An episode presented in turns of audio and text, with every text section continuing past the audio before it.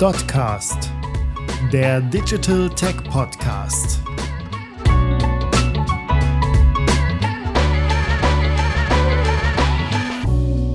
Heute dreht sich alles um digitale Marketingstrategien. Jana Hase, Digital Marketing Manager bei DotSource, spricht darüber, warum digitales Marketing wichtig ist und wie es in Unternehmen umgesetzt werden kann. Auf was und vor allem wen ist dabei zu achten, welche Kommunikationskanäle das in welcher Art und Weise betrifft und warum ein besonderer Wein davon profitiert. Moderiert wird das heutige Webinar von Benjamin Eckert, Digital Business Representative bei DotSource. Die heutige Ausgabe ist ein Mitschnitt des DotSource-Webinars E-Mail, Social Media oder Google. Mit der richtigen Digital Marketing Strategie zu erfolgreichen Kampagnen auf den passenden Kanälen. Ich würde einfach mal anfangen und zwar äh, mit einer Geschichte über Wein.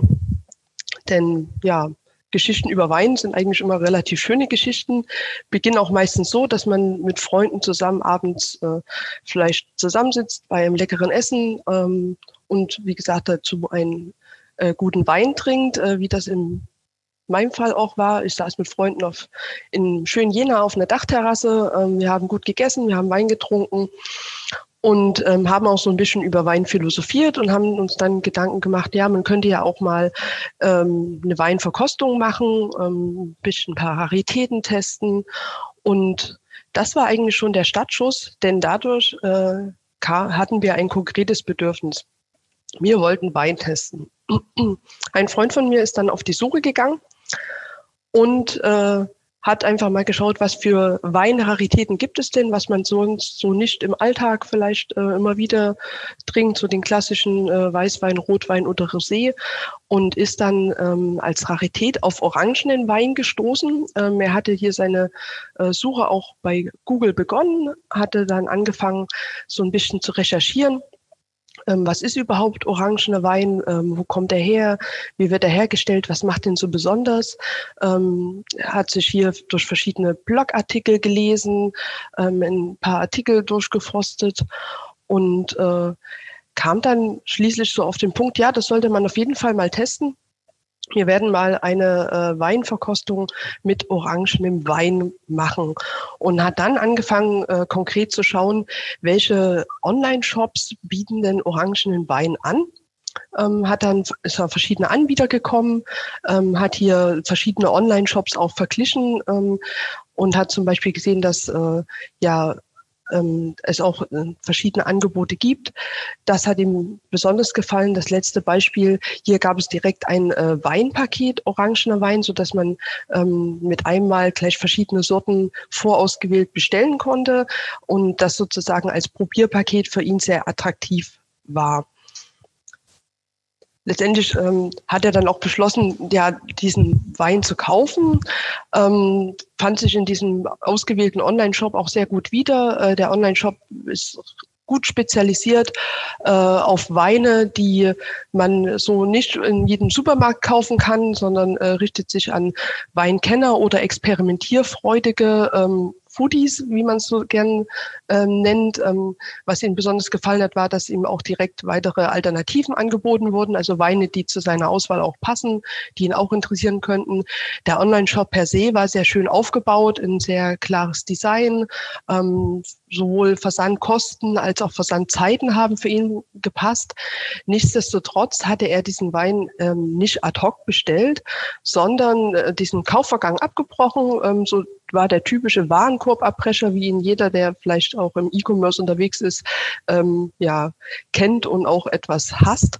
Und ähm, aber er war dem trotzdem als Kunde erstmal nicht verloren, sondern er hat dann über Social Media ähm, von diesem Online-Shop eine Anzeige bekommen, wo er über äh, Retargeting angesprochen wurde. Das heißt, er wurde als Webseitenbesucher, vielleicht sogar als Warenkorbabbrecher identifiziert und man hat ihn dann noch einmal gelockt mit äh, ein, mit einer Anzeige zu einem Summer Sale, äh, wo ihm dann, ja, wo er nochmal neugierig wurde, ähm, auch gesehen hat, dass ja auch andere für ihn interessante Weine gerade im Angebot sind, ist zurück auf diesen Shop gekommen.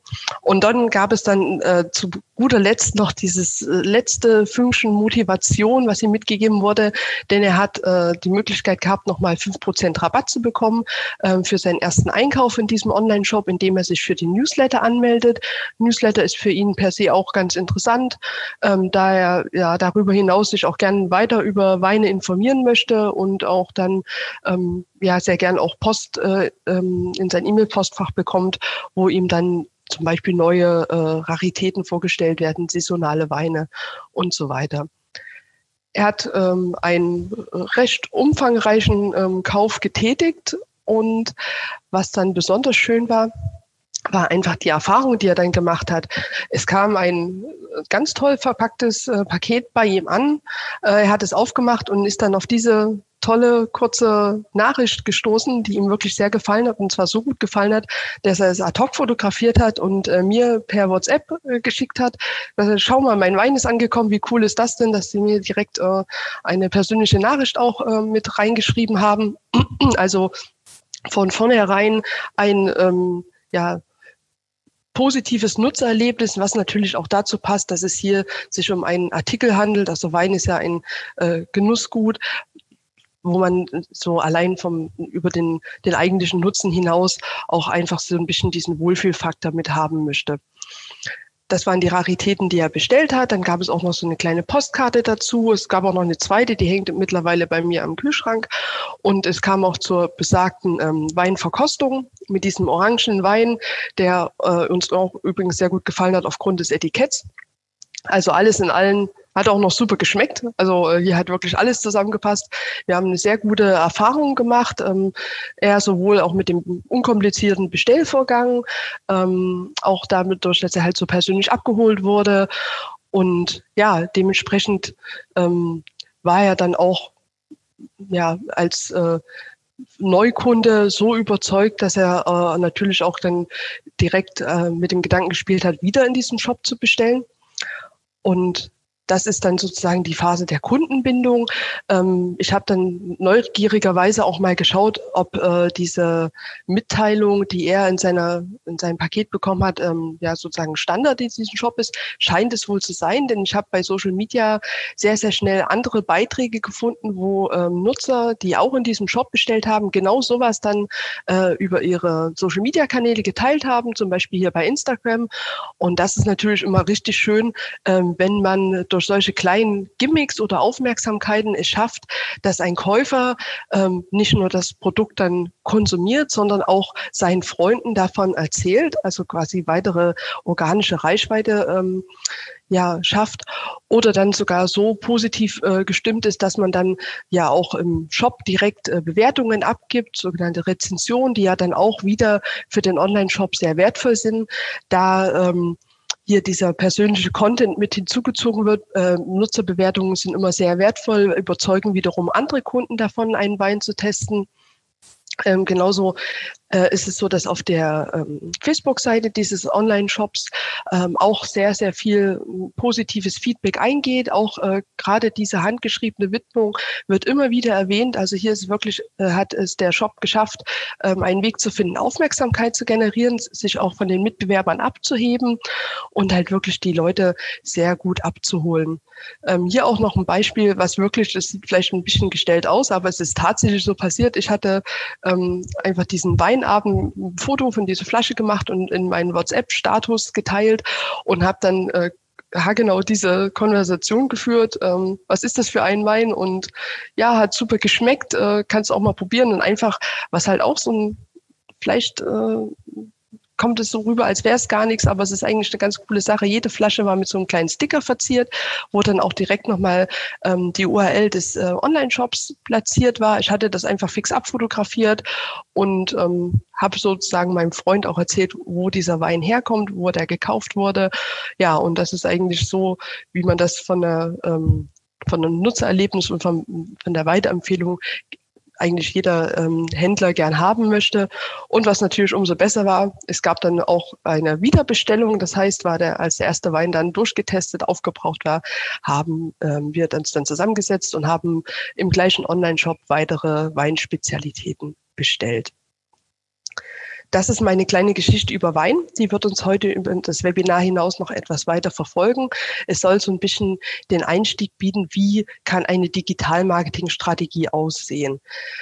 Vorab dann erstmal eine kleine Definition gehört auch immer ein bisschen dazu. Was ist überhaupt eine Digital-Marketing-Strategie? Ähm, Digitalmarketingstrategie umfasst die Planung von Maßnahmen und Instrumenten, die dazu beitragen, eine Marke oder eine Dienstleistung oder ein Unternehmen im digitalen Markt zu positionieren oder halt Produkte über das Internet zu verkaufen. Ähm, dabei priorisiert eine Digital-Marketing-Strategie, ist zielgerichtet und beachtet dabei auch interne und externe Einflussfaktoren. Und darum soll es in diesem Webinar auch gehen. Wie komme ich denn zu einer Digital-Marketing-Strategie? Ähm, digitales Marketing baut sich immer entlang verschiedener Phasen eines sogenannten Customer Lifecycles auf. Ich hatte das jetzt schon an meiner kleinen Weingeschichte so ein bisschen vorgestellt. Am Anfang gab es ein Bedürfnis. Dann äh, wurde eine äh, relativ ausführliche Recherchephase angefangen. In dem ähm, Fall, es gab eine Auswahl zwischen verschiedenen Angeboten, zwischen verschiedenen Online-Shops, bis es dann letztendlich zum Kauf kam. Ähm, mit dem Produkt oder überhaupt mit dem kompletten äh, Bestellprozess, auch mit einem eventuellen Retourenprozess, werden immer Nutzererfahrungen gesammelt. Und zum Schluss sollte es natürlich auch eine Phase von Kundenbindung geben, damit man einen Erstkäufer auch äh, länger an sein Angebot bindet und gegebenenfalls zum Wiederkäufer macht. Welche digitalen Kanäle sind denn entlang äh, dieser ähm, diese äh, Nutzerbewegung aufgetreten. Am Anfang, ja, das Bedürfnis entstand jetzt bei uns auf dieser, ähm, diesem lausigen, ähm, an diesem lauschigen Sommerabend auf der Dachterrasse. Da hatte jetzt äh, online keinen Einfluss, aber direkt in der Recherchephase waren natürlich verschiedene Kanäle involviert. Zum einen klassisch Suchmaschinenmarketing. Google ist immer noch Einstiegsquelle Nummer eins, wenn es um Recherche geht. Ähm, aber auch verschiedene Blogartikel ähm, haben hier reingespielt, so dass mein Freund sich umfassend über den, den von Ihnen präferierten Wein informieren konnte. Bei den Alternativbewertungen war es so, dass er die verschiedenen Anbieter von Orangenwein natürlich auch über Google gefunden hat, aber auch dort hat wiederum Content, also wie wurden die Produkte präsentiert, welche Informationen sind ihm äh, gegeben worden, welche USPs hatten die einzelnen Shops, ähm, wurden Empfehlungen gegeben. All das hat hier in diese äh, Phase der Alternativbewertung mit eingespielt. Beim Kauf ging es dann ähm, vor allen Dingen natürlich neben dem sogenannten äh, User Experience Design, also auch einfach das Handling des Shops, wie einfach ist dieser Bestellprozess, ähm, wie aufgeräumt ist der Shop, ähm, wie ist der Checkout-Prozess, äh, greifen auch hier natürlich weiterhin äh, digitale Marketingkanäle rein. In dem Fall war es ein Remarketing. Er wurde über Social Media nochmal angesprochen. Ähm, auch der Newsletter hat hier schon eine Rolle gespielt. Über ein Incentive, also diese 5% Rabatt, hat er sich zum Newsletter eingetragen. Und auch hier gab es natürlich wieder Content, Content, Content. In dem Fall einfach äh, der überzeugende Content. Wir machen dir dein ähm, ja, dein, dein Kaufabschluss so einfach wie möglich. Ähm, ihm wurden nochmal Trust-Elemente geboten. Also er wusste auch, dass es sich hier um einen besonders sicheren Shop handelt. Und alles in allem hat ihn das dann dazu überwogen, genau in diesem Online-Shop den Wein zu kaufen. Er hat dann eine sehr gute Erfahrung gemacht. Ähm, hier kommen natürlich auch noch Sachen mit hinzu, dass er umfassend per Mail über ähm, den Bestellstatus informiert wurde. Das heißt also erstmal ist die Bestellbestätigung eingegangen, klassisches äh, automatisiertes Mailing, eine Versandbestätigung. Er wurde über den Versandstatus äh, informiert und ähm, in der Phase der Kundenbindung kam es dann natürlich auch nochmal ja, zu Schnittpunkten mit äh, Social Media, also in dem Fall, wo man ähm, vielleicht Sachen auch postet ähm, oder halt auch nochmal über Cross- und Upselling-Maßnahmen angesprochen wird. Auch natürlich äh, kamen im Nachgang weitere Mailings, wo ihm weitere Weine präsentiert wurden, wo ihm auch äh, angeboten wurde, doch äh, gerne im Shop eine Bewertung abzugeben, wenn ihm der Wein geschmeckt hat ähm, und weitere Remarketing-Maßnahmen. Ja, da kommt einiges an digitalen Marketingkanälen zusammen. So hätte man es natürlich gern, dass das alles so schön ineinander greift. Womit sich allerdings sehr viele schwer tun, ist einfach die Frage, ja, womit soll ich eigentlich anfangen? Es ist alles so viel und ähm, die Zeit ist so knapp. Man hat vielleicht auch ein begrenztes Marketingbudget. Es ist alles etwas ja overwhelming, wenn man es so sagt. Und ähm, darum soll es heute gehen. Womit fange ich an? Und allerdings anfangen ist natürlich in heutzutage die Kundenzentrierung. Denn damit ähm, quasi diese sogenannte Customer Journey so gut funktioniert, wie ich das in meinem, meiner Weingeschichte erzählt habe, muss man seinen Nutzer sehr gut kennen. Denn gerade äh, dadurch, dass man ja, sein, sich auf seinen, seinen Kunden fokussiert und sich auf seinen Kunden zentriert, kann man ihn entlang all dieser Phasen zielgerichtet abholen und dann letztendlich von sich selbst überzeugen. Ich hatte es gerade schon gesagt, wer seine Zielgruppen kennt, weiß natürlich auch, welche Probleme und Bedürfnisse sie haben und welche Informationen sie brauchen. Also am Anfang steht immer erstmal die Frage, wer sind meine Käufer? Dann die zweite Frage, welche Bedürfnisse haben sie? Und wenn ich das weiß, weiß ich natürlich auch, wie kann ich meine Zielgruppen ansprechen? Wo gewinne ich ihre Aufmerksamkeit? Wenn man seine Zielgruppe kennt, weiß man natürlich äh, auch oder kann besser erahnen, in welchen Kanälen sie sich bewegen und am Ende dann mit welchen Formulierungen, mit welchen USPs und mit welchen Informationen überzeuge ich sie dann letztendlich von mir. Diese Kundenzentrierung spielt natürlich nicht nur im digitalen Marketing eine Rolle. Ähm, darüber hinaus äh, spielt es auch eine Rolle in welchem Content man auf der Seite äh, bereitstellt, aber auch in Faktoren wie, wie designe ich meinen Shop oder meine Seite überhaupt, also User Experience Design, aber auch welche Features, welche Services, gerade im E-Commerce stelle ich ihnen zur Verfügung. Ähm, je nach Zielgruppe kann das zum Beispiel äh, Unterschiede geben in der Bereitstellung der präferierten Zahlungsmethoden, ähm, auch wie kompliziert äh, oder wie, wie schnell ein Checkout-Prozess sein muss. Ähm, wie ähm, umfassend ein Newsletter-Anmeldeprozess sein muss. Alles Faktoren, die etwas klarer werden in der Umsetzung, wenn man das Ganze durch die Brille des Kunden betrachtet. Ja, aber wie lerne ich meine Zielgruppe überhaupt kennen? Damit man äh, einen guten Blick auf seine Zielgruppe erhalten kann, sollte man mehrere Phasen durchlaufen. Die habe ich hier einmal mitgebracht. Ähm, am Anfang äh, einer Zielgruppenanalyse steht immer erstmal das Sammeln von Daten. Ähm, hat man genügend Daten gesammelt? Ich komme gleich nochmal darauf zurück, wie man das am besten anstellt. Sollte man diese Daten dann segmentieren, die Segmente priorisieren und dann ganz am Ende, wenn man das alles gemacht hat, kann man die Segmente beschreiben und sogenannte Personas erstellen. Kommen wir am Anfang zur Datensammlung wo kann ich Informationen über meine Zielgruppe herkommen. Ähm, hier gibt es zwei Möglichkeiten, äh, einmal äh, die primäre und einmal die sekundäre Marktforschung.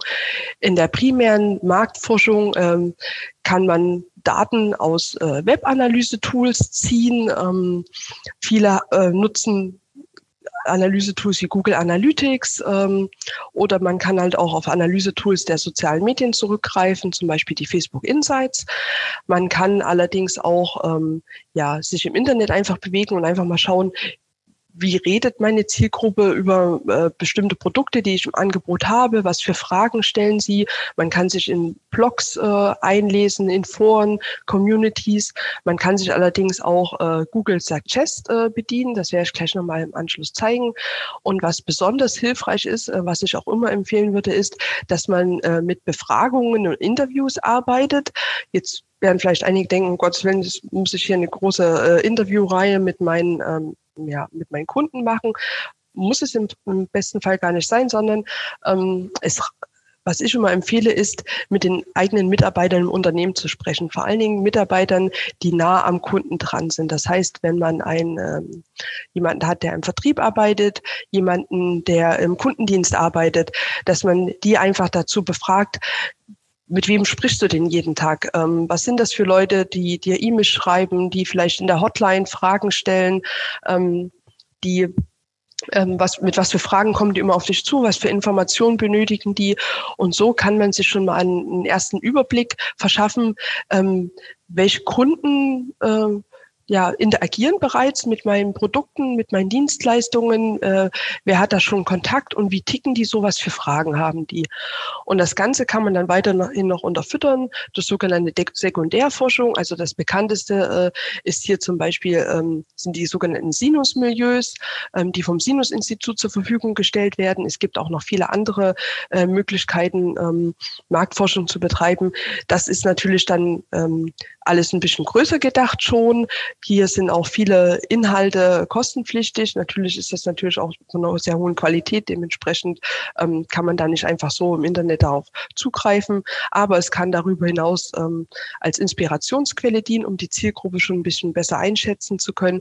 Und je nachdem, wo man selbst mit seinem Unternehmen steht, auch in der digitalen ähm, Strategie oder äh, wie gut man seine Zielgruppe Gruppe schon kennt und darüber hinaus schon ob, noch optimieren möchte, ist das natürlich immer eine Möglichkeit, auch ähm, auf solche ja, Statistiken und Studien zurückzugreifen. Für die meisten reicht es im Prinzip allerdings aus, sich auf die Primärforschung zu äh, fokussieren, indem man so, also solche Befragungen, Interviews ähm, durchführt oder einfach mal in den Webanalyse-Tool schaut, was für Daten da ihm zur Verfügung gestellt werden ähm, allein Google Analytics oder andere äh, Tracking-Tools, die man einbinden kann, sowohl die ähm, sogenannten Social Insights bieten schon eine ganze Menge Daten, ähm, mit denen man seine Zielgruppe besser verstehen kann. Angefangen bei Altersstruktur und Wohnort, ähm, Geschlecht, aber auch die Nutzung ähm, von Endgeräten. Ähm, sind die Nutzer vor allen Dingen über mobile Endgeräte unterwegs, über Tablet, über ähm, Desktop-Computer? Welches Betriebssystem nutzen sie? Ähm, zu welcher Tageszeit äh, rufen Sie die Seite besonders häufig auf, an welchem Wochentag und so weiter und so fort. Dazu kann man natürlich auch wie schon, ange äh, schon gesagt, sich in Foren und Blogs bewegen. Ähm, ich habe hier mal ein Beispiel auch äh, zum Thema Wein wieder mitgebracht. Das ist jetzt einfach aus äh, der bekannten Seite chefkoch.de. Was für Fragen werden denn rund um Wein gestellt? Ähm, was treibt die Zielgruppe an? Ähm, was wollen sie wissen? Oder man äh, arbeitet quasi mit Google Suggest. Also man ähm, geht am besten über den Inkognito-Modus in den Browser, so dass man da ähm, nicht beeinflusst wird von vorherigen ähm, Suchanfragen und ähm, googelt einfach mal die für einen selbst relevanten Keywords und äh, schaut mal, was Google vorschlägt, ähm, was für häufige Suchanfragen dazu eingegeben werden. Und so kann man schon so ein bisschen besser verstehen, ähm, was die Zielgruppe umtreibt und welche Bedürfnisse sie haben. Hat man all diese Daten gesammelt und zusammengetragen, hat man natürlich schon ein, Bild vor Augen. Also es ist ja oft so, dass man nicht nur eine Zielgruppe hat, äh, die relevant ist, sondern oftmals sich herauskristallisiert, dass anhand der Daten man ja schon anfängt zu segmentieren. Also man hat äh, meist so eine Hauptzielgruppe, ähm, vielleicht noch eine zweite, die ähnlich hoch von der Priorität ist und dann noch äh, kleinere Nebenzielgruppen. Und darum geht es. Man versucht erstmal diese Daten zu segmentieren. Und äh, wichtig ist hier, dass halt äh, die Unterschiede innerhalb der Segmente möglichst gering sind, aber den, zwischen den Segmenten ähm, relativ große Unterschiede bestehen, so dass dann am Ende die einzelnen Personas, die man anhand äh, der Daten und Segmentierung beschreibt, natürlich auch unterschiedlich genug sind, dass man hier jeweils eine passende Strategie finden kann. Ähm, mögliche Segmentierungsvariablen sind natürlich, wie schon vorgestellt, äh, ganz einfach äh, demografische Daten, ähm, geografische Daten, Daten zum Kaufverhalten, die man halt auch anhand der ähm, Analyse-Tools herausziehen kann, Daten zum Nutzungsverhalten, Kanalpräferenzen, also zum Beispiel über welche Kanäle greifen denn meine Nutzer bis jetzt schon sehr häufig auf meine Seite zu. Ähm, handelt es sich zum Beispiel um B2B-Kunden, B2C-Kunden oder auch zum Beispiel die Phase im Customer Lifecycle. Äh, handelt es sich um einen Neukunden, handelt es sich um einen ähm, Wiederkäufer, handelt es sich äh, vielleicht um einen inaktiven Kunden. Ähm, all das sind ja Faktoren, mit denen man Segmente bilden kann. Hier sollte man natürlich auch schon für, schauen für sich selbst, für die eigene Branche, für die, die eigenen Dienstleistungen und Produkte, ähm, welches Segment ist denn überhaupt ausschlaggebend. Was ich auch nochmal mitgebracht habe, ist ein Beispiel, ähm, womit halt viele am Anfang dann ähm, ja anfangen. Sie haben da schon ein relativ gutes Bild vor Augen. Auch das äh, hört man relativ häufig, wenn man Interviews äh, führt mit ähm, Mitarbeitern aus ähm, Vertrieb oder Kundendienst, dass man, dass die meisten sagen, ja, also die meisten, die bei uns anrufen, die sind so männlich in Großbritannien geboren. Also das ist jetzt mal ein Beispiel, was ich mitgebracht habe. sind äh, älter, über 60 Jahre alt, scheinen relativ vermögend zu sein. Ähm, ich schätze die so ein, dass die verheiratet sind, mehrere Kinder haben und in der Großstadt leben. Also solche Faktoren lassen sich relativ schnell zusammentragen. Ähm, warum eine Zielgruppensegmentierung an solchen demografischen Daten nicht aufhören sollte, ähm, zeigt hoffentlich das nächste Beispiel, denn genau diese Daten ja, passen zu zwei Personen, zu einen zu Ozzy Osbourne und zu einmal zu Prince Charles und dass äh, diese beiden Personen letztendlich ganz unterschiedliche Bedürfnisse, ganz unterschiedliche Lebenseinstellungen haben und auch anders angesprochen werden müssen, sollte auf der Hand liegen das gesagt, will ich einfach nur mitgeben, dass es nicht ausreicht, das Ganze auf äh, sogenannte demografische Daten oder geografische Ausrichtungen zu beschränken, sondern eine Datensegmentierung ähm, innerhalb der Zielgruppenanalyse sollte sich immer auch auf die Psychografie beziehen. Das heißt, man ähm, schließt auch Merkmale wie Werte und Glauben ähm, den Lebensstil äh, und Einstellungen, teilweise auch politische Gesinnungen, Einstellungen zum Umweltbewusstsein. Also hier geht es auch immer darum, in welche Branche bewegt man sich, äh, welche Produkte bietet man an, was da Sinn macht. Ähm, genau an solcher Stelle kann es natürlich sinnvoll sein, sich auf Sekundärforschung wie zum Beispiel Sinusmilieus äh, zu beziehen. Andererseits ist das aber auch etwas, was man ähm, oftmals so ein bisschen aus dem Bauchgefühl heraus entscheiden kann. Ähm, Dazu komme ich aber gleich noch. Ich habe mal noch ein Beispiel mitgebracht. Ähm, das ist äh, von einem ähm, Kunden, den ich betreut habe, äh, Bereich äh, Lüftungs, also ein großer Lüftungshersteller. Ähm, hier haben wir auch eine Datenanalyse durchgeführt und segmentiert. Und hier hat sich dann gezeigt, dass die einzelnen Kundensegmente rein von der Demografie relativ ähnlich waren, alle männlich, alle ungefähr im gleichen Alter. aber dass es rein vom Anwendungsfall äh, ja Unterschiede gab. Ähm, es gibt zum Beispiel die ähm, Planer, diejenigen, die Lüftungsanlagen planen, äh, dann diejenigen, die die Lüftungsanlagen verbauen. Dann gibt es den sogenannten Facility Manager in äh, großen ähm, Bürokomplexen oder Krankenhäusern, die dann diese äh, ja, komplizierten Lüftungsanlagen warten, ähm, auch Ersatzteile installieren. Und am Ende gibt es dann zum Beispiel auch die Händler, die Lüftungskomponenten oder einzelne Teile ähm, vertreiben. Ähm, hier fand die Segmentierung quasi nach Anwendungsfall statt. Und äh, hier kann man halt auch sehen, dass äh, hier unterschiedliche Ausprägungen innerhalb der Segmente waren. Also allein das Kaufverhalten ist hier relativ unterschiedlich. Ein Planungsbüro, also ein, ein Anlagenplaner, ähm, kauft am Ende keine Lüftungsanlage, hat aber allerdings einen sehr, sehr großen Einfluss auf das Kaufverhalten derjenigen, der die Lüftungsanlage dann letztendlich einkauft, der Anlagenbauer. Ähm, ist zwar derjenige, der den Kauf tätigt, aber äh, die Entscheidung für die Marke liegt beim großen Teil schon direkt in der Planung oder beim Investor. Dementsprechend ähm, muss man hier differenzieren, was äh, die Priorisierung angeht der einzelnen ähm, Segmente. Und das ist dann nämlich auch der nächste Schritt wenn man dann verschiedene Segmente gebildet hat nach den äh, für einen selbst relevanten Faktoren, muss man dann natürlich äh, priorisieren, damit man auch schauen kann, auf welche ja, Zielgruppe, Persona man sich am Anfang am meisten fokussiert. Und das ist natürlich auch wiederum sehr individuell, je nachdem, ähm, in welcher Branche man sich bewegt oder was man erzielen möchte. Ähm, wonach man priorisiert. Also äh, sehr häufig wird natürlich die Kaufwahrscheinlichkeit als Priorisierung genommen, aber zum Beispiel äh, nicht zu unterschätzen ist der Akquisitionsaufwand. Da hat man eine Zielgruppe, äh, die ja sehr mit sehr hoher Wahrscheinlichkeit kauft und ähm, die auch zum Beispiel einen sehr hohen Warenkorbwert hat, aber über die man über digitale Kanäle kaum ansprechen kann, dann ist der Akquisitionsaufwand hier sehr, sehr hoch und dann könnte man sich vielleicht eher auf eine andere Zielgruppe äh, fokussieren, die man, an die man schneller rankommt, ähm, die vielleicht nicht ganz so einen hohen Warenkorbswert hat, aber äh, die trotzdem dann ja, dadurch, dass sie leichter zu erreichen ist, auch einfach ähm, von der Priorität her höher einzuschätzen ist. Das wieder gemünzt auf unser Beispiel ähm, kam es dann raus, dass die Planungsbüros, ähm, also der Anlagenplaner, die höchste Priorität hat, weil hier die Entscheidung für den ähm, für den Brand, also für die Art der Lüftungsanlage getroffen wird.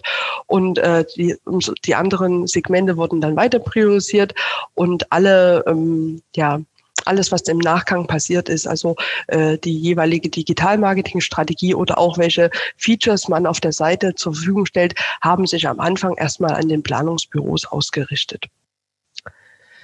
hat man all diese Schritte ähm, durchlaufen. Also man hat äh, seine Zielgruppe anhand von Daten erstmal äh, besser eingeschätzt, hat dann diese Daten segmentiert und Segmente gebildet und diese Segmente letztendlich priorisiert, geht es dann im letzten Schritt darum, diese Segmente zu beschreiben und sogenannte Personas zu generieren. Was sind Personas oder in dem Fall Proto-Personas? Das sind sogenannte hypothetische Nutzer, die ein äh, ja, Nutzer, Benutzersegment, wie das vorher gebildet wurde, durch typische Eigenschaften repräsentieren.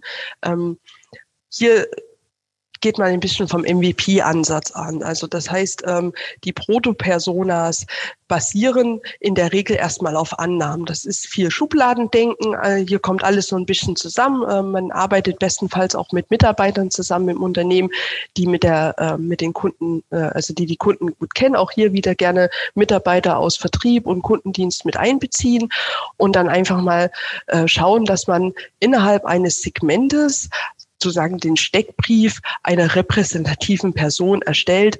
Äh, und das ermöglicht dann allen weiter Beteiligten, also sowohl denjenigen, die Marketingstrategie bauen, als auch zum Beispiel äh, Designern, äh, die ein Template anpassen oder auch Entwicklern, sich besser in die Zielgruppe hineinzudenken, sich die Brille dieses einzelnen Kunden aufzusetzen und dann jeweils zu hinterfragen, braucht er das oder braucht er das nicht. Wie erstellt man eine Proto-Persona? Hier gibt es verschiedene Schritte, äh, die man durchläuft. Ähm, man unterscheidet relevante Segmente, das ist äh, vorab schon passiert, ähm, arbeitet dann relevante Merkmale aus, ähm, schafft ein einheitliches Template, identifiziert dann Interessen, Ziele, Bedürfnisse und das Ganze jeweils pro Segment. Ist jetzt ein bisschen viel auf einen Haufen deswegen habe ich es auch einfach nochmal mitgebracht, wie wir das klassischerweise auch machen, wenn wir mit Unternehmen zusammen Zielgruppenanalysen durchführen. So sieht unser Template aus. Ähm, das haben wir ähm, ja einheitlich gestaltet und zwar indem wir am Anfang erstmal gesagt haben, ja, man muss erstmal das, äh, die, das, äh, die Unterscheidung der Segmente ausarbeiten, das sogenannte Kennzeichen. Aus dem vorigen Beispiel wäre das jetzt ganz klar äh, Anlagenbauer, ähm, Anlagenplaner, ähm, Facility Manager und Händler. Äh, auf Wein gemünzt könnte man jetzt zum Beispiel sagen, hier hat man sozusagen den Wein-Newbie, derjenige, der sich mit Wein zum Beispiel noch gar nicht auskennt, dann den Weinkenner, äh, denjenigen, der sich für Raritäten interessiert und so weiter. Also das wäre dann die Unterscheidung Unterscheidung äh, der Segmente. Und dann äh, werden innerhalb der Segmente die ähm, ja, relevanten ähm, Merkmale ausgearbeitet, womit man das Segment dann besch äh, beschreiben kann. Hier gibt es zum Beispiel Unterscheidungen zwischen B2B und B2C. Äh, Im B2B-Bereich spielt äh, der berufliche Hintergrund und auch die Rolle im Unternehmen natürlich eine sehr viel größere Rolle. Im B2C-Bereich ist es so, dass man hier vor allen Dingen auch sich anschaut, ähm, welche Hobbys und Interessen hat äh, die einzelne Person, zum Beispiel welche Werte und Ideale ähm, hat sie im Alltag, also ist das eher eine konservative Person oder ist das eine äh, Person, die halt ähm, ja auch mal ähm, ja unkonventionelle Wege geht? Und dann halt auch, welche Ziele und Bedürfnisse hat sie innerhalb also der angebotenen Dienstleistung oder der Produkte, was braucht sie da? Und am Ende kann man dann zum Beispiel noch weitere Eigenschaften definieren, wie zum Beispiel eine Online-Affinität, ähm, wie spontan wird eine Kaufsentscheidung, Einkaufsentscheidung getroffen, wie hoch ist ein durchschnittlicher Warenkorbwert, wie äh, wie häufig kann so eine Person ähm, wieder kaufen, je nachdem, ähm, was man ja im eigenen Unternehmen anbietet, kann man das Ganze ganz individuell gestalten. Allerdings sollte dann für die jeweilige Persona genau dieses einheitliche Template ähm, gelten. Und ähm, hat man das dann ausgefüllt, kann man das Ganze dann auch mal natürlich nochmal priorisieren, also welche Persona ist äh, für das eigene Unternehmen am relevantesten und kann dann ähm, anhand dieser ähm, dieser Persona-Beschreibung Interessen und Ziele und äh, Bedürfnisse für den Shop oder für die eigene Website ableiten. Ich habe hier mal noch ein Beispiel mitgebracht. Ähm, das ist aus einem Workshop für einen Online-Shop, der Geschenke anbietet. Ähm, hier wurden auch verschiedene Segmente identifiziert. Ich habe hier mal als Beispiel Bio-Susi mitgebracht, ähm, eine Persona, die besonders Wert auf nachhaltiges Schenken äh, legt, wo der Preis erstmal nicht die, die größte Rolle spielt, sondern eher ist sehr wichtig, dass die Geschenke jetzt ähm, einen Wert haben für den Beschenkten und dass sie auch ressourcenschonend sind, umweltfreundlich sind. Das äh, ist jetzt eine Persona, die sich sehr stark zum Beispiel von der zweiten Persona unterschieden hat. Das war äh, Last Minute Ingo, äh, ein junger Mann, der dem quasi kurz vor knapp einfällt, dass er doch ein Geschenk noch für seine Mutter braucht zum Geburtstag, ähm, relativ ideenlos ist und dann äh, hier Faktoren wie ähm, Zeit, schnelle Lieferung und ähm, ja Hilfe bei der Auswahl äh, stärker im Fokus standen. Bei BioSusi ist es so, dass sich hier zum Beispiel auch schon erste ähm, ja, Ergebnisse für den Shop äh, abgeleitet haben. Also dass man zum Beispiel ähm, einen eigenen Bereich mit nachhaltigen Produkten zur Verfügung stellt, dass man hier besonders auf äh, Trust-Elemente setzt und mit äh, hohen, einer hohen Informationsdichte arbeitet. Also BioSusi hat äh, mehr Zeit, sich auch einzulesen, ähm, recherchiert auch sehr gern, vergleicht auch Produkte ähm, sehr viel umfangreicher als es Last Minute Ingo äh, zum Beispiel tut. Ähm, und hier kann man halt auch weitere äh, Nutzen ableiten, wie zum Beispiel den Einsatz von Bioversandmaterial, was dann auch äh, etwas sein kann, was sie weiterhin motiviert. kennt man die Zielgruppe und hat man dadurch natürlich auch schon herausgefunden, welche Bedürfnisse und Probleme haben sie, kann man dann im nächsten Schritt schon viel besser einschätzen, wo und wie kann man die Zielgruppe entlang der sogenannten Customer Journey auch bestenfalls abholen. Hier habe ich nochmal das Weinbeispiel mitgebracht. Ähm, vom Bedürfnis zum Kauf wurden hier verschiedene Schritte äh, durchlaufen. Und ähm, genau diese Schritte sind die sogenannte Customer Journey, also alle Touchpoints, alle messbaren Kontaktpunkte, ähm, die ein Kunde mit einem Produkt oder einer Marke ähm, ja auf dem Weg zur definierten Zielhandlung und darüber hinaus durchläuft. Ähm, in dem Fall hatte ich das am Anfang auch schon mal gezeigt, welche ähm, Kanäle hier überall ähm, mit reingeflossen sind. Und es soll es im Folgenden natürlich darum gehen, wie kommt man überhaupt zu so einer Customer Journey für das einzelne Produkt oder die einzelne Dienstleistung. Ähnlich wie bei der Persona gibt es hier einen definierten Prozess, mit dem wir sehr gern arbeiten, der ähm, ja durchläuft neun verschiedene Phasen, auch wieder ein bisschen sehr umfangreich. Deswegen versuche ich es einfach in einem Beispiel wieder ein bisschen greifbarer zu machen.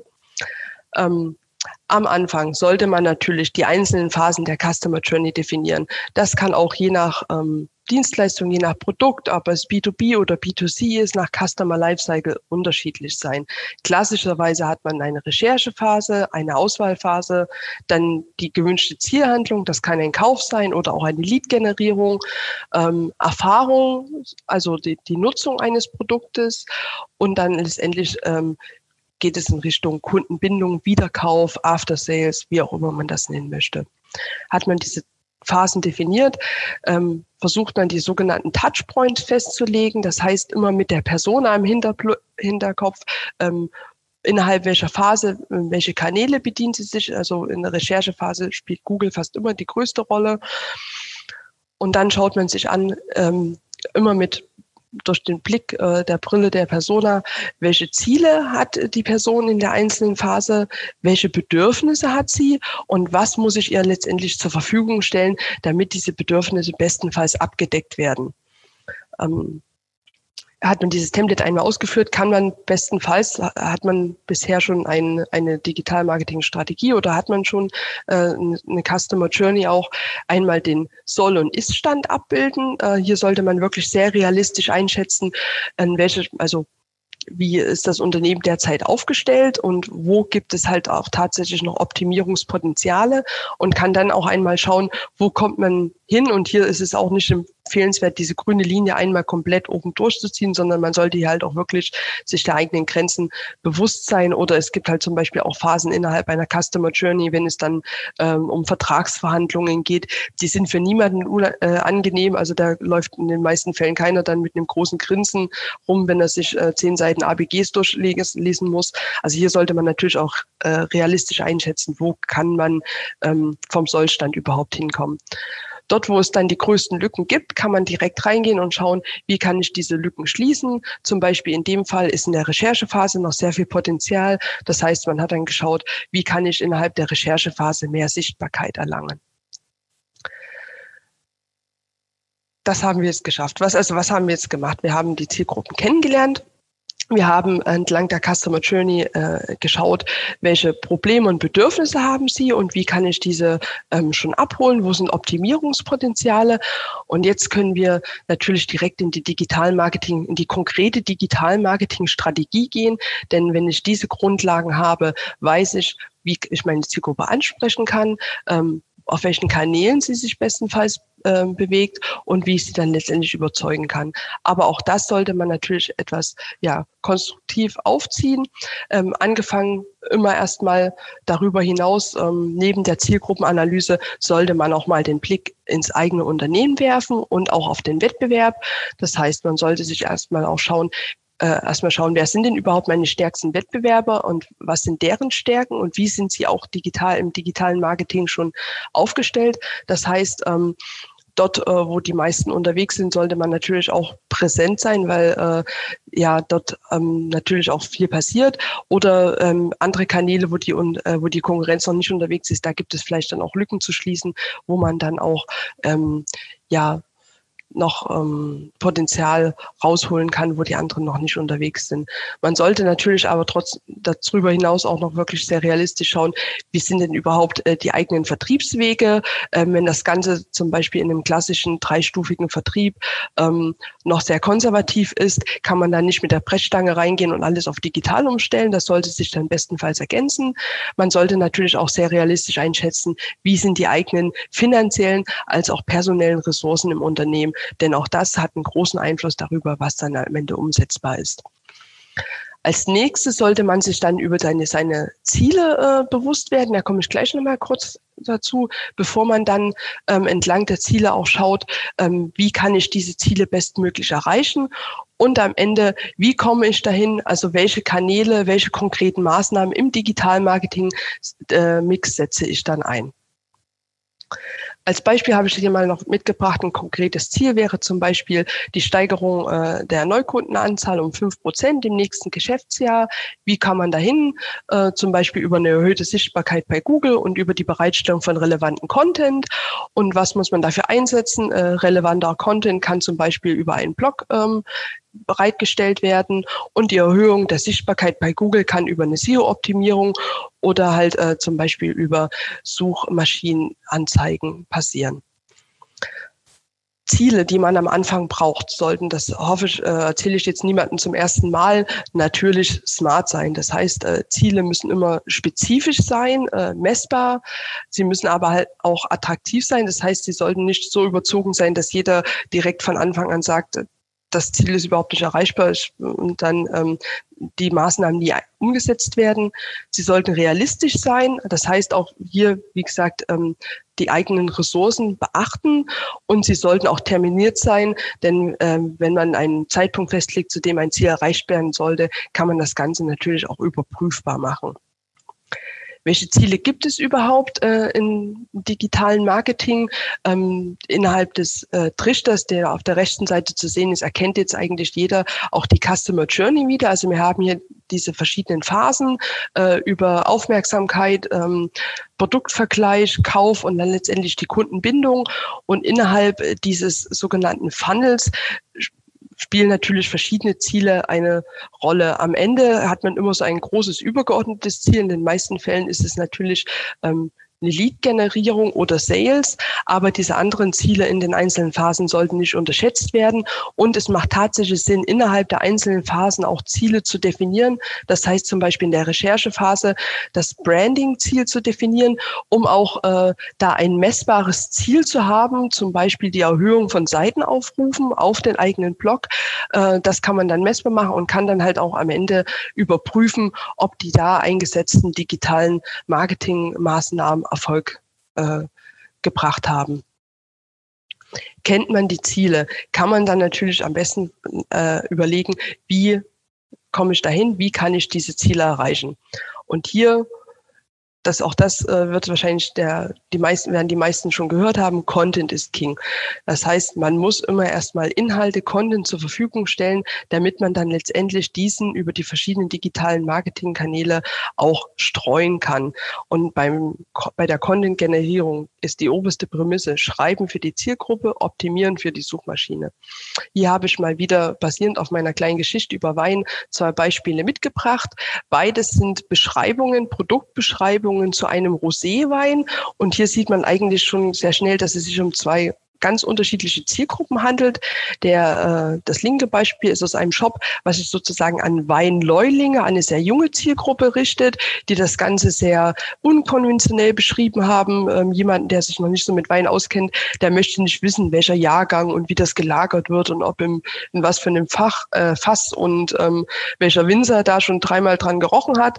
Ähm, er möchte halt einfach kurz und knackig abgeholt werden, vielleicht ein cooles Etikett dazu und zack ist der Kauf passiert.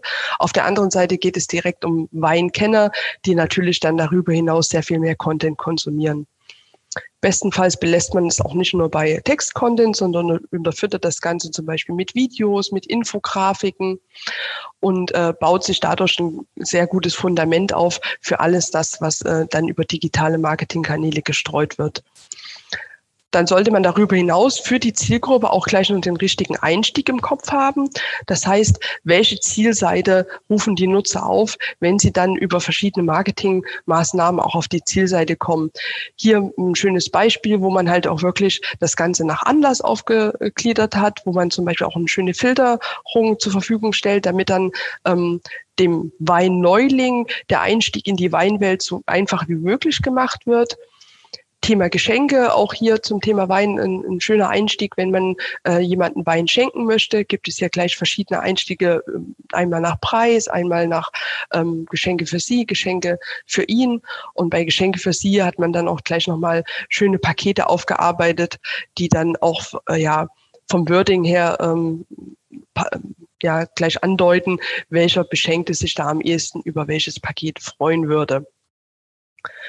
Ein weiterer Teil des Contents, den man natürlich direkt vorbereiten muss, also wenn es darum geht, wie erreiche ich meine Zielgruppe, ist die eigenen Unique Selling Points zu definieren, also die sogenannten USPs. Jeder ähm, Anbieter, äh, jeder Dienstleister hat etwas, wo er sagt, damit hebe ich mich vom Markt ab, das kann ich besser als andere und das sollte natürlich ganz klar herausgestellt werden.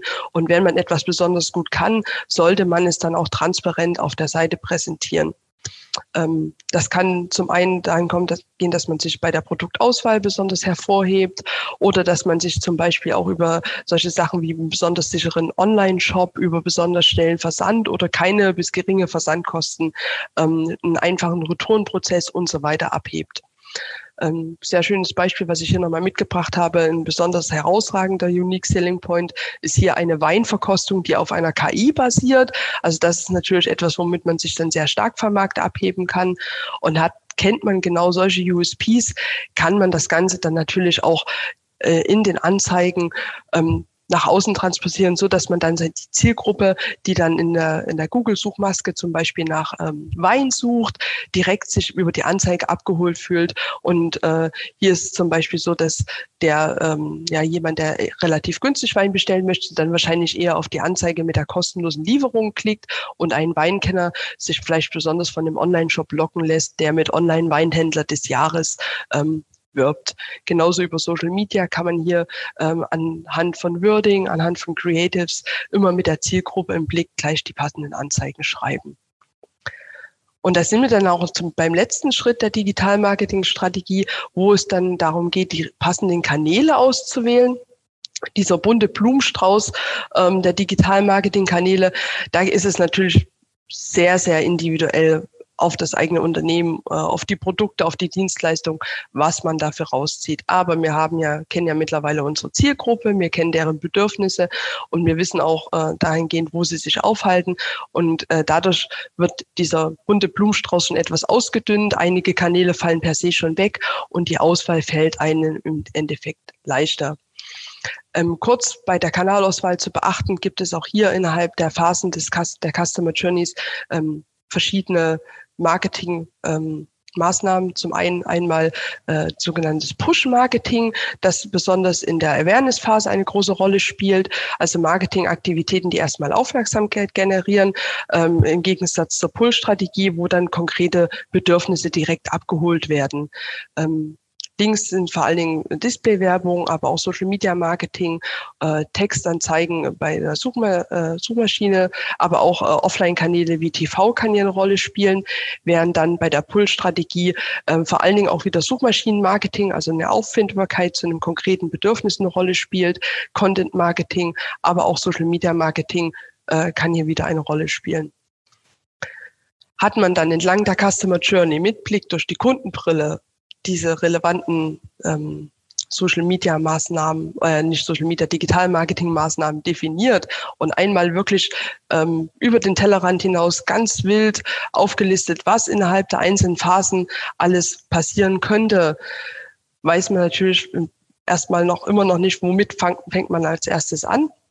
Das heißt, hat man all das zusammengetragen, geht es noch einmal in eine Priorisierung jede einzelne Maßnahme, jedes, äh, jede einzelne Strategie, sei es für Social Media, sei es für die Suchmaschine, sei es eine E-Mail-Marketing-Kampagne, sollte innerhalb dieser Matrix priorisiert werden. Das heißt, man schaut einmal, wie hoch ist der Aufwand, eine Maßnahme umzusetzen und wie viel Nutzen kann ich letztendlich daraus schließen.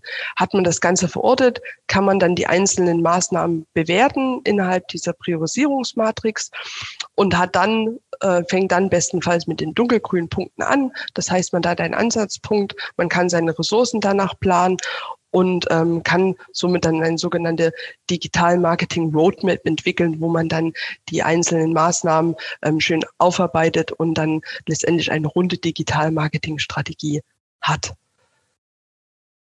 Und damit das Ganze dann am Ende auch ja skalierbar wird und messbar wird, sollte man nicht vergessen, äh, dass äh, das Ganze mit einem ordentlichen, mit einer ordentlichen Webanalyse unterfüttert werden sollte und zwar von Anfang an. Das heißt, Tracking und Datenerfassung ist alles etwas, was ich nicht messbar machen kann, denn dessen Erfolg kann ich nicht bewerten und letztendlich kann ich dann auch nicht schauen, ähm, am Ende dieses Jahres dieses Ziel, was ich mir gescheckt habe, dieses smarte Ziel, ist es denn letztendlich auch, äh, also hat es das gebracht, was ich mir vorgestellt habe. Ähm, Daten sind das Öl des 21. Jahrhunderts. Ähm, da muss ich kaum noch etwas dazu sagen. Also mittlerweile im digitalen Business basiert fast alles auf Daten und Daten helfen dann letztendlich dabei, die äh, Maßnahmen, die man ergriffen hat, auch zu optimieren, äh, die Kundenansprache weiter zu verbessern, äh, eine Conversion-Optimierung zu machen. Aber das würde jetzt den Rahmen dieses Webinars sprengen, was auch schon fast am Ende ist. Deswegen verweise ich an dieser Stelle gerne auf, auf das Webinar, was vor kurzem stattgefunden hat. Das ist auch bei uns auf der Seite ähm, weiterhin online zu finden. Driven Business. Ähm, wie sammle ich Daten, wie bereite ich diese auf und was mache ich dann letztendlich damit? Und das war mein Vortrag zum zur digitalen Marketingstrategie. Es ist fast eine Punktlandung. Ganz am Ende möchte ich natürlich die Gelegenheit auch noch nutzen, uns etwas vorzustellen, denn ja, dieser ganze Prozess ist langwierig und je nach Komplexität kann es natürlich sein, dass man hier vielleicht etwas Hilfe benötigt. Und an dieser Stelle sind wir natürlich gern für Sie da. Ähm, unser digitales Marketing-Team setzt sich zusammen aus äh, Experten in den jeweils einzelnen Disziplinen. Ähm, wir arbeiten damit dabei Hand in Hand. Also wir stehen im regen Austausch und entwickeln dadurch halt auch wirklich ineinander äh, fassende Cross-Channel-Marketing-Strategien, alles aus einer Hand. Und das Ganze ist bei uns natürlich auch von Anfang an datengefüttert. Data-Driven Marketing äh, ist bei uns ähm, ganz, ganz wichtig. Das heißt auch, äh, dass die Daten ordentlich erfasst werden, aufbearbeitet werden und an den richtigen Stellen dann genutzt werden, ist bei uns oberste Prämisse. Wir decken dabei so ziemlich jede Digital-Marketing-Disziplin ab und ähm, machen nicht nur Strategieentwicklung oder auch Beratung in einzelnen Bereichen. Das heißt, sollte es mal Optimierungspotenzial in der E-Mail-Marketing-Kampagne äh, geben oder soll mal jemand über den äh, Google Ads-Account schauen, ähm, braucht eine Seite eine SEO-Optimierung, challengen wir hier gern, führen Audits durch. Wir betreuen natürlich auch Operativkampagnen oder wir schulen in-house Mitarbeiter, so dass ihre Mitarbeiter dann letztendlich auch ähm, noch besser befähigt sind, die von ihnen entwickelte Digital-Marketing-Strategie umzusetzen.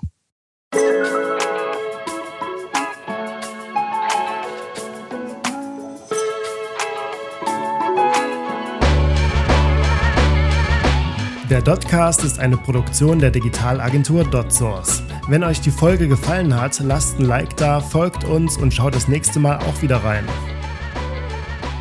Auf unserer Website www.dotsource.de findet ihr weitere Webinare mit spannenden Inhalten, die ihr kostenlos, live oder on demand anschauen könnt.